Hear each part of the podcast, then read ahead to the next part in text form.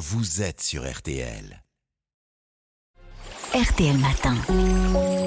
Ça va beaucoup mieux. Avant de retrouver les conseils euh, d'Armel sur euh, l'assurance euh, habitation, Aline Perraudin, aujourd'hui, vous nous parlez d'un sujet qui concerne davantage les messieurs, la prostate.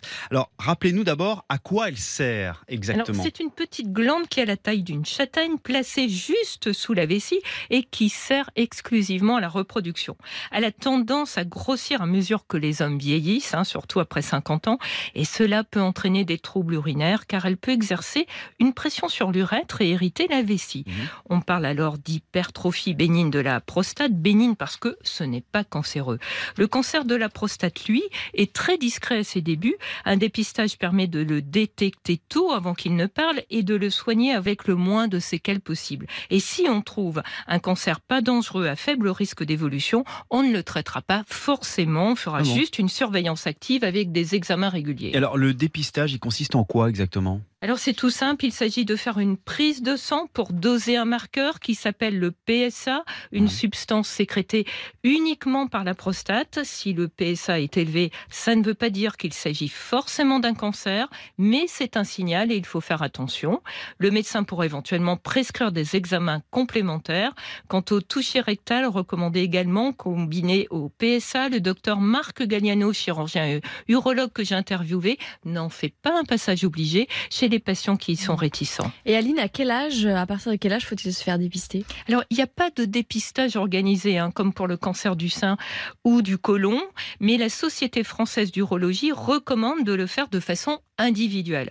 Alors, on peut faire un dosage du PSA à partir de 50 ans, plutôt dès 40-45 ans s'il y a des antécédents familiaux ou si on est d'origine africaine.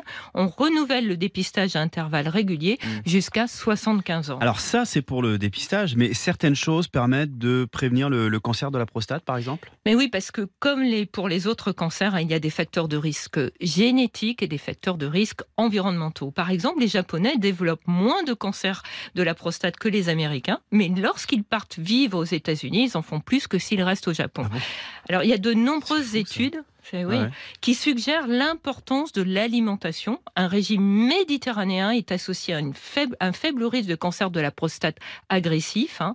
Il est recommandé de consommer suffisamment de fruits et de légumes riches en antioxydants, de limiter les sucres rapides et les protéines animales, notamment la viande rouge et transformée. Le docteur Marc Gallieno conseille plus particulièrement les tomates cuites pour leur lycopène, un pigment protecteur, les choux, la grenade et le soja, une à deux fois par semaine car il est riche en phytoestrogènes antioxydants. Il invite aussi à assaisonner ses plats avec du curcuma, connu pour ses propriétés anti-inflammatoires et antioxydantes. Oui, puis en plus c'est bon. Et c'est bon. Est-ce que les hommes peuvent adopter d'autres bons réflexes? Alors il est conseillé de faire de l'exercice régulièrement et même le simple fait de marcher est bénéfique. L'activité physique aide à garder un poids de santé qui peut protéger de nombreux cancers et c'est le cas pour le cancer de la prostate, également améliorer le pronostic de la maladie. Alors les messieurs qui ont choisi de faire du vélo n'ont pas à s'inquiéter.